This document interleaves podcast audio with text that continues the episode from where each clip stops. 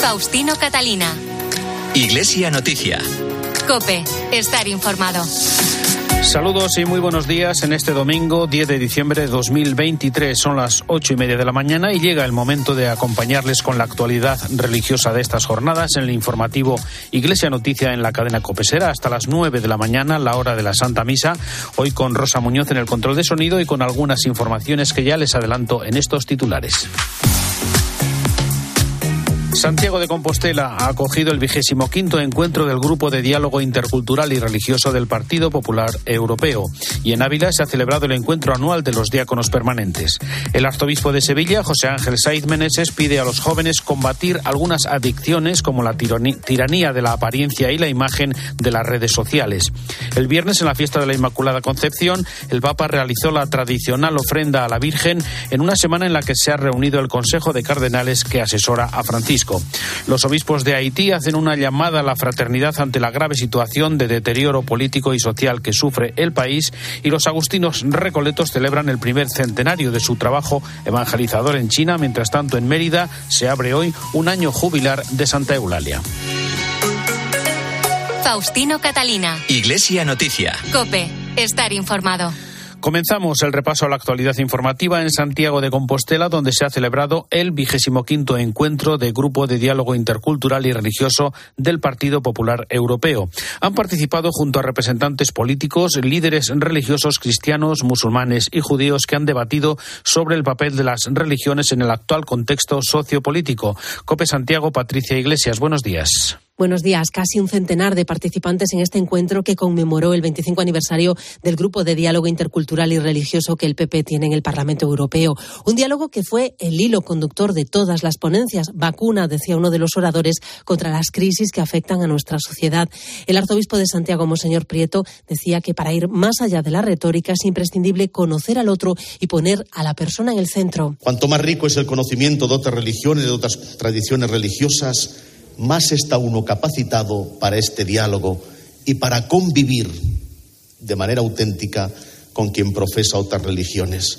Las diferentes religiones en el contexto de un diálogo abierto entre las culturas pueden y deben aportar una riqueza decisiva para la formación de la conciencia humana acerca de esos valores comunes en los cuales todos nos debemos reconocer. Y en ese conocer al otro, pieza clave la educación. El decano de la Facultad de Teología de Comillas, Francisco Ramírez, ponía un ejemplo de sus propias clases de Biblia en las que también hay un acercamiento a la Torá. Y desde ahí intento explicarles eh, San Pablo en un modo que no sea irrespetuoso, que no sea trivializador, que no sea negador de la... Entonces, cuando te formas ahí, yo creo que sale gente mucho más tolerante y mucho más capaz de, dialogar y de no pretender supremacía. Como era de esperar, hubo muchas menciones expresas a las guerras en Ucrania o Oriente Medio. Varios de los ponentes insistieron en separar conflicto religioso de lucha territorial. El director de la Escuela Bíblica de Jerusalén, que precisamente tuvo que participar online a causa de la guerra, solicitó una mayor implicación de Europa para conseguir la paz. Como otros años en estas fechas, se ha celebrado un encuentro nacional de los diáconos permanentes, en esta ocasión en Ávila, como nos informa la delegada diocesana de Medios de Comunicación, Ausi Rueda. Buenos días. El puente de la Inmaculada ha servido para que los diáconos permanentes de todas las diócesis de España se reunieran aquí en Ávila y hablaran de la importancia de esta figura, de este ministerio ordenado, bajo el lema diácono permanente, servidor de Dios y de los hombres. Precisamente esa palabra, la de servicio, la de ser servidores, es la que más se ha escuchado en la ponencia de estos días. Junto a ella, también eh, los diáconos han querido dejar claro que no vienen a sustituir a nadie, que su papel no es el de eh, sustituir o suplir eh, la labor de los sacerdotes, sino más bien todo lo contrario, servir a la Iglesia, a los pastores y a los presbíteros. Las jornadas comenzaban con la intervención de Monseñor John Enrique Vives, el presidente de la Comisión Episcopal para el Clero, y eh, durante estos días hemos podido escuchar, entre otros, las diferentes experiencias sobre las fases diocesanas del sínodo, también como labor de servicio en las distintas diócesis. Los eh, diáconos permanentes, eh, además, han tenido tiempo para conocer de cerca la espiritualidad eh, teresiana. Han tenido un encuentro con las carmelitas del convento de la Encarnación en el que se presentaron además diversos testimonios y pudieron conocer de primera mano también la casa natal de Santa Teresa de Jesús. En definitiva, unas jornadas de fraternidad en las que de nuevo se dejó claro que la figura del diácono permanente es clave para entender el servicio dentro de la Iglesia. Un estudio publicado por el Servicio Jesuita a Migrantes analiza el impacto negativo que tiene en los derechos de las personas migrantes el acceso y uso de las herramientas digitales en su vida diaria. Señala como principales necesidades la alfabetización y formación, además de la exposición a una brecha de seguridad que facilita estafas, fraudes y suplantaciones de identidad. Cuando llegué acá a España, todo era digital, todo era internet. La verdad que yo no sabía mucho. Pasé a inscribirme al consulado de mi país para sacar mi DNI, para mi pasaporte. Todo fue online. Me fue dificultoso. Me sentía frustrada. Gracias a SJM y a Pueblos Unidos por ayudarnos ¿no? y por darnos este curso de manera totalmente gratuita. Desde el nivel de acceso a la tecnología, ya sea por falta de competencias digitales o por falta de recursos económicos, de no poder acceder a un ordenador o un móvil. Nuestro papel como organización social es no dejar a nadie atrás y que todas las personas puedan ejercer plenamente sus derechos. Desde el SJM nuestra misión es que todas las personas migrantes puedan ejercer plenamente su ciudadanía y que su inclusión sea verdadera en todos los niveles. El cardenal Juan José Omella ha felicitado a quienes han impulsado la puesta en marcha de un acuerdo para promover un pacto de Estado que proteja a los niños del acoso o la pornografía. El presidente de la conferencia episcopal ha destacado la preocupación de la Iglesia por las consecuencias dolorosas que causa en los menores y sus familias el acceso de niños y adolescentes sin control a las pantallas de los teléfonos móviles o las redes sociales. También en su última carta pastoral, el arzobispo de Sevilla anima a los jóvenes a afrontar el desafiante futuro incierto, y la depresión, además de algunas adicciones como la tiranía de la apariencia y la, y la imagen. José Ángel Saiz Meneses se refiere concretamente a lo que llama la selfitis, como el uso abusivo de autorretratos que en muchos casos encubre una falta de autoestima y que puede convertirse en una verdadera adicción. Y les anima en una amplia carta pastoral a no tener miedo. No tengáis miedo. La reciente Jornada Mundial de la Juventud de Lisboa ha significado poner de nuevo la atención en la realidad de los jóvenes. Es preciso que sepamos escuchar sus deseos y aspiraciones, sus críticas y lamentos. Sobre todo hay que estar atentos a sus necesidades. Jóvenes, no tengáis miedo al encuentro con Cristo, que transformará vuestra vida, que os cambiará el corazón, que os hará formar parte de una gran familia, la Iglesia, y ser protagonistas de la misión evangelizadora para cambiar el mundo. Tenéis una misión grande que cumplir, hacedlo con generosidad. Esta carta pastoral está escrita para vosotros con todo el cariño y la esperanza. El Museo del Real Sitio de Covadonga ha reabierto sus puertas gracias a un proyecto de mecenazgo de la Fundación María Cristina Masabeu que contribuirá a dar a conocer mejor este enclave de singular trascendencia histórica, religiosa y paisajística. Cope Gijón, Eduardo González. La reforma del nuevo museo ha sido posible gracias al mecenazgo de la Fundación María Cristina Masabeu Peterson. Se ha diseñado un espacio expositivo dividido en siete salas en las que se repasa la historia de la monarquía asturiana con una colección de pinturas propiedad del Museo del Prado. Los fondos artísticos del nuevo Museo de Covadonga están formados por 133 piezas con escultura, joyería, dibujos y artes decorativas seleccionadas por los doctores en Historia del Arte de la Universidad de Oviedo, Vidal de la Madrid y Yayoi Kawamura.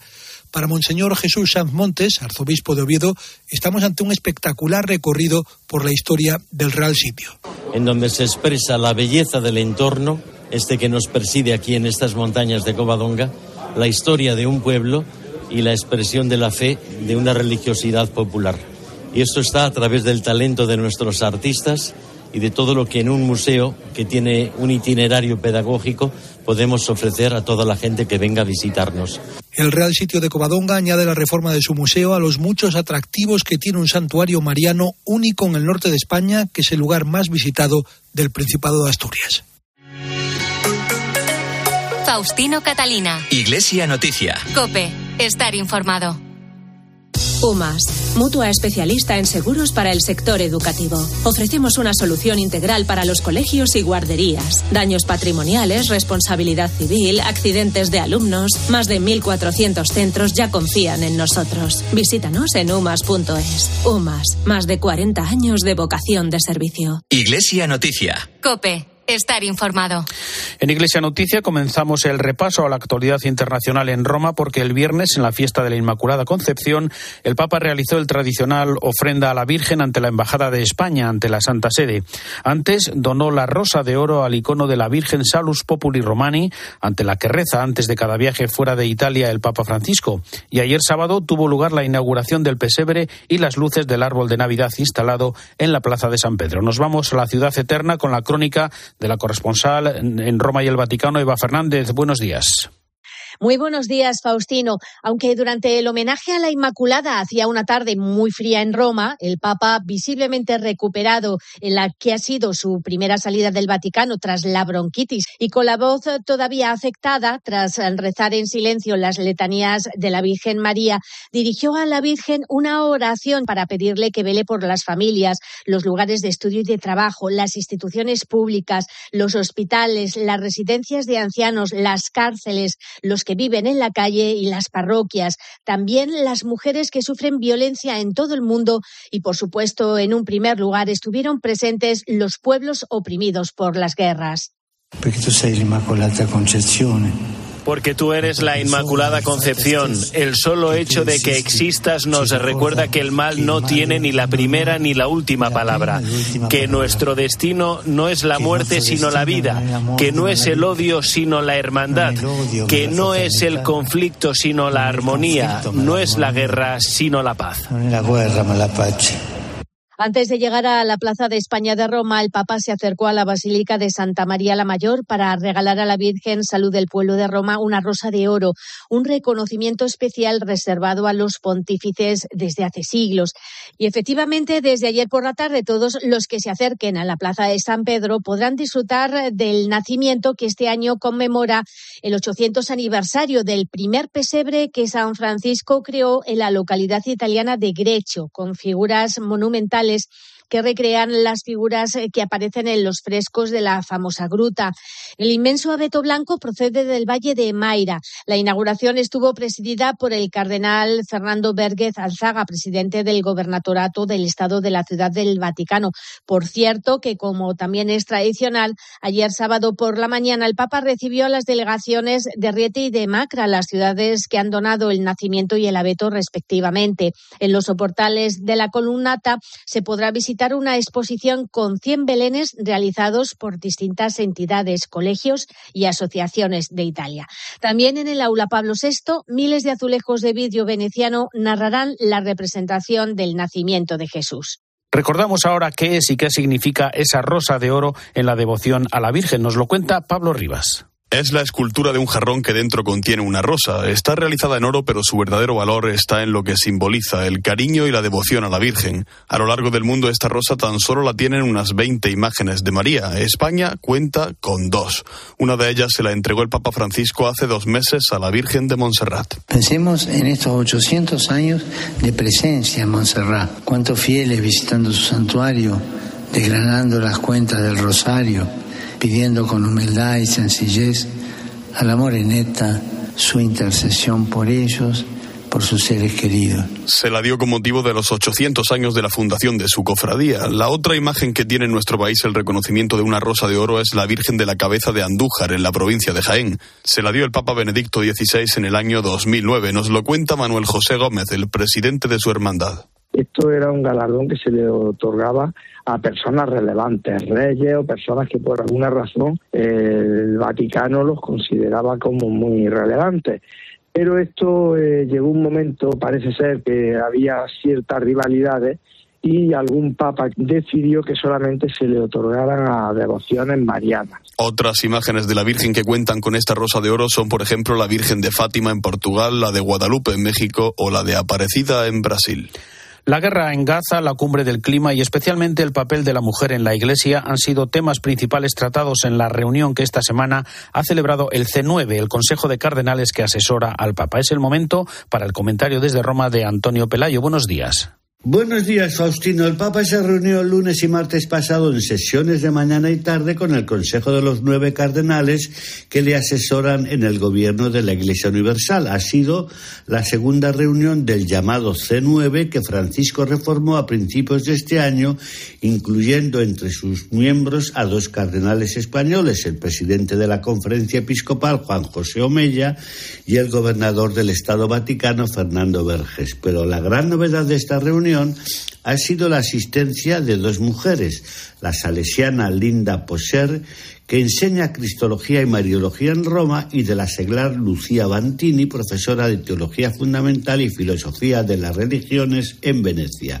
Esta excepcionalidad se debe a que el principal tema tratado ha sido el papel de las mujeres en la Iglesia.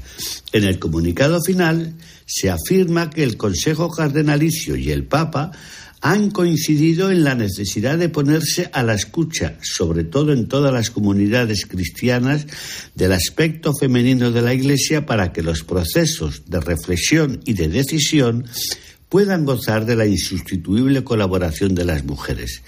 Es un paso más y muy importante el admitir a las mujeres por primera vez en este Consejo exclusivamente masculino y se inserta en el reciente llamamiento de Francisco a desmasculinizar la Iglesia, es decir, abrir al sexo femenino escenarios hasta ahora cerrados a cal y canto. En el reciente sínodo también se insistió en esta línea, poniendo, sin embargo, algunos límites a excesos feministas, como las presiones para obtener la ordenación sacerdotal de las mujeres, cuestión absolutamente cerrada a toda discusión. Desde Roma les ha hablado Antonio Pelayo. Gracias, Antonio. Seguimos en el Vaticano porque tras la audiencia general del miércoles, con un nuevo recuerdo a las guerras y conflictos, el Papa recibió a tres premios Nobel que le entregaron un documento para promocionar la paz y la fraternidad en nuestro mundo. Cuéntanos, Eva. Aunque al principio de la audiencia el propio pontífice aseguraba que se encontraba más recuperado de su reciente proceso gripal, pidió a un asistente, Monseñor Filippo Ciampanelli, funcionario de la Secretaría de Estado, que leyera el texto de la catequesis. La reflexión estuvo dedicada al cuarto pilar del celo apostólico, el Espíritu Santo, que inspira creatividad y sencillez en el anuncio del Evangelio. El Papa animó a ser audaces en el espíritu, ardientes en su fuego misionero y recomendó invocarlo diariamente. El tono de la voz del Papa delataba que aún se fatiga cuando habla durante largo rato, pero al finalizar la audiencia pidió el micrófono para recordarnos qué es lo que más le preocupaba en estos momentos. E pregare per quanti soffrono il dramma della guerra no nos olvidemos de rezar por los que sufren el drama de la guerra, en particular las poblaciones de Ucrania, Israel y Palestina. La guerra es siempre una derrota. Ninguno gana, todos pierden. Solo ganan los fabricantes de armas. Soltanto guadagnano i fabbricatori delle armi. Al finalizar la audiencia general, la periodista filipina María Reza, el físico italiano Giorgio Parisi y la defensora de la mujer del Yemen, Tabakuk Karman, acompañados por el cardenal Mauro Gambetti, entregaron al Papa el documento redactado y firmado por otros 30 premios Nobel con motivo del primer encuentro sobre la fraternidad en junio de 2023, en el que se reafirma el compromiso de construir sociedades de paz y unificar la tierra herida por el odio y la violencia. El texto, leído en todo el mundo el pasado mes de junio por otros dos premios Nobel, Nadia Murad y Muhammad Yunus, enumera los objetivos de la fraternidad humana, es decir, el amor como respuesta al odio, el deseo de crear sociedades de paz y unificar la tierra manchada por la sangre de la violencia y el odio, por las desigualdades sociales y por la corrupción del corazón. Y recordamos también el discurso del Papa a los miembros del movimiento de los focolares, también los proyectos sociales en favor de los refugiados y los presos que ha preparado la Basílica de San Pedro con motivo del próximo Año Santo en 2025. Uno de ellos, la fabricación de rosarios con madera de las embarcaciones en las que llegan los migrantes a Lampedusa. Cuéntanos, Eva. En los encuentros que el Papa mantiene con los focolares siempre hay ambiente de alegría y buen humor. El movimiento que por estatutos preside una mujer, como lo fueron Chiara Lubitz, María Boche y la actual presidenta Margaret Carran, cumple 80 años de vida. Durante la audiencia, el Papa los animó a mantener un compromiso por la paz, recordando la inspiración de la fundadora durante la Segunda Guerra Mundial. El mundo sigue necesitando constructores de fraternidad, les dijo, e improvisando sobre lo que había escrito, les confió que en 2014 acudió a visitar el cementerio de Redipuglia para el centenario de la Primera Guerra Mundial y ante tantas tumbas lloró viendo la destrucción que produjo. El pasado mes de noviembre relataba en el cementerio americano se fijó en la juventud de los soldados, vidas perdidas, a partir de este recuerdo, invitó al movimiento eclesial a convertirse en sembradores de paz y se despidió lanzando un mensaje de adviento a los presentes, animándolos a la vigilancia frente al peligro de la mundanidad espiritual. Y como nada que nos descuidemos, tenemos ya a las puertas el próximo jubileo, la Basílica de San Pedro se ha propuesto dar especial relevancia a las iniciativas sociales gratuidad, justicia y perdón. Estas son las tres directrices sobre las que se orientará el próximo jubileo y las que justifican los dos proyectos en favor de los últimos, especialmente de los refugiados, los presos y quienes no tienen hogar. En la elaboración de los llamados rosarios del mar, confeccionados con madera de barcazas recuperadas de Lampedusa, están implicados reclusos y personas que habitualmente viven en la calle. Se pondrán a disposición de los peregrinos y los beneficios estarán destinados a proyectos sociales. También se está trabajando en otro proyecto en el que se ofrece una oportunidad laboral a detenidos recién salidos de prisión y que cumplan los requisitos con el fin de que puedan reinsertarse. Algunos de ellos eh, trabajan en el mantenimiento ordinario de la Basílica de San Pedro. Gracias, Eva. Nos vamos ahora hasta Francia, donde uno de cada dos jóvenes dice no practicar ninguna religión, que tiene un papel escaso o nulo en su vida personal, al tiempo que consideran ha disminuido su presencia en la sociedad. Datos de una amplia encuesta con los datos eh, que nos amplía desde París. Asunción Serena, buenos días. Hola, buenos días. Se trata de una encuesta realizada por los historiadores Charles Mercier y Philippe Portier sobre la relación entre los jóvenes de 18 a 30 años y la laicidad, de la que se desprende que los jóvenes se muestran mucho más abiertos que sus mayores a reconocer la diferencia del otro, en particular respecto a los signos ostensibles de pertenencia a una religión como la kipa, el velo o una gran cruz. El 52% de los encuestados dice que no tiene ninguna religión, aunque se trata más de un rechazo a las instituciones que a lo espiritual.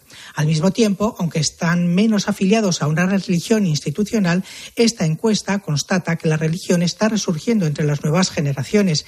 El 43% afirma creer en Dios, lo que representa cinco puntos por encima del conjunto de la población, y el 38% dice que pertenece a una religión.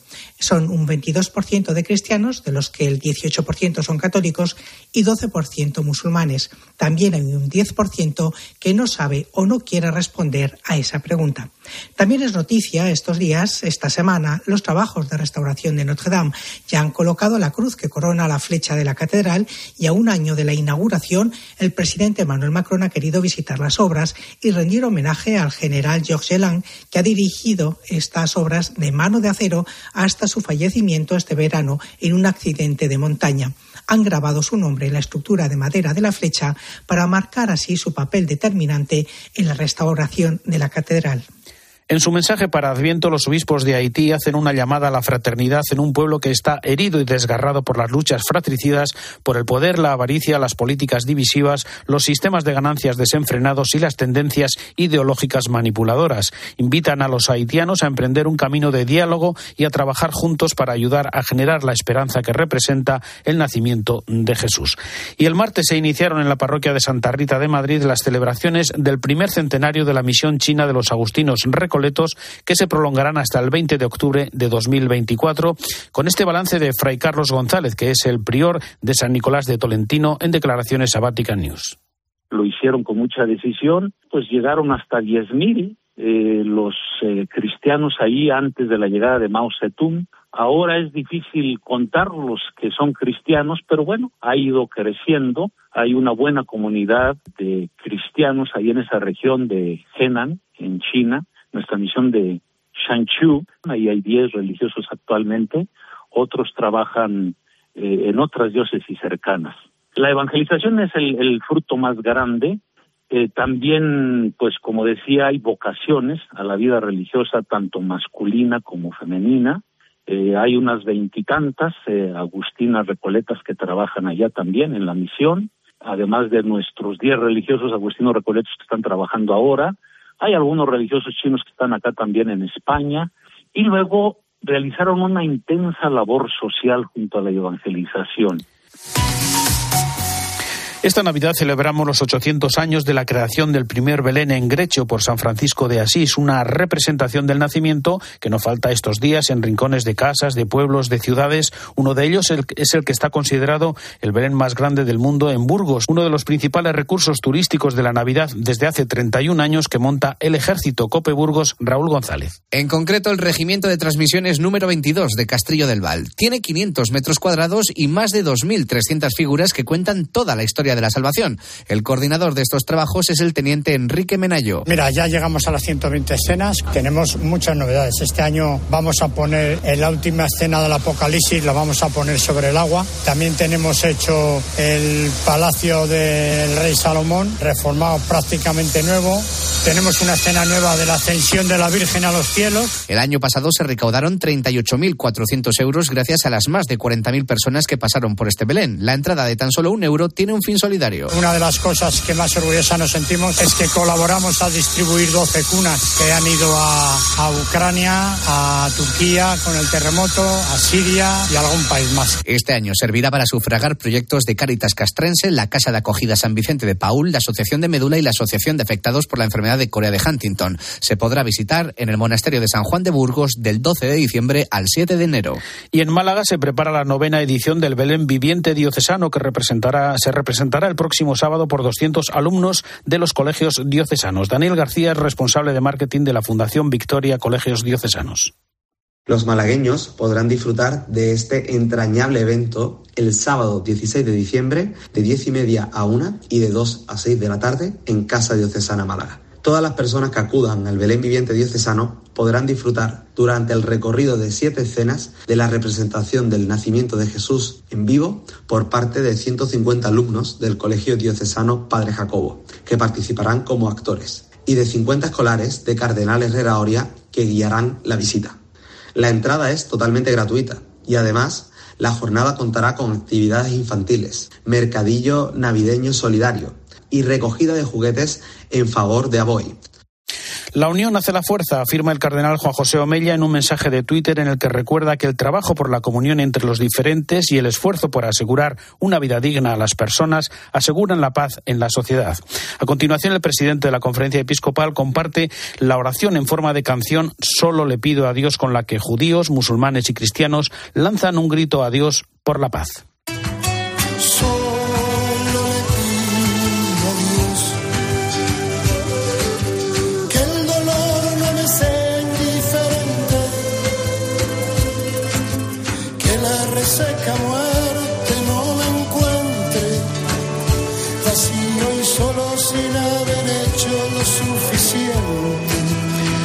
Hasta aquí el informativo Iglesia Noticia, programa 1858. Hasta el próximo domingo. El saludo de Faustino Catalina.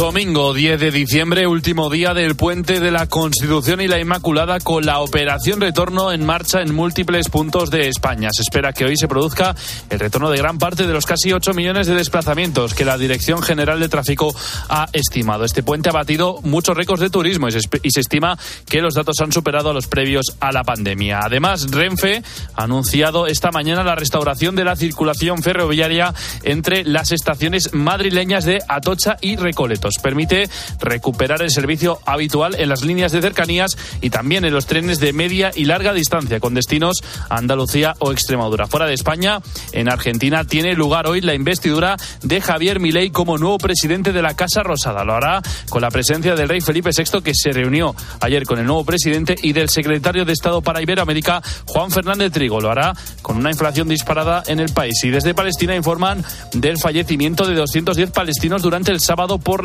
incursiones del ejército israelí en Deir al-Bala. Además, añaden que hasta 17.000 palestinos han muerto desde que se iniciase la ofensiva en octubre, mientras que Israel asegura que han sido muchos menos. Además, el primer ministro israelí Benjamin Netanyahu ha recibido a Estados Unidos por el veto de la resolución de Naciones Unidas que pedía el alto al fuego.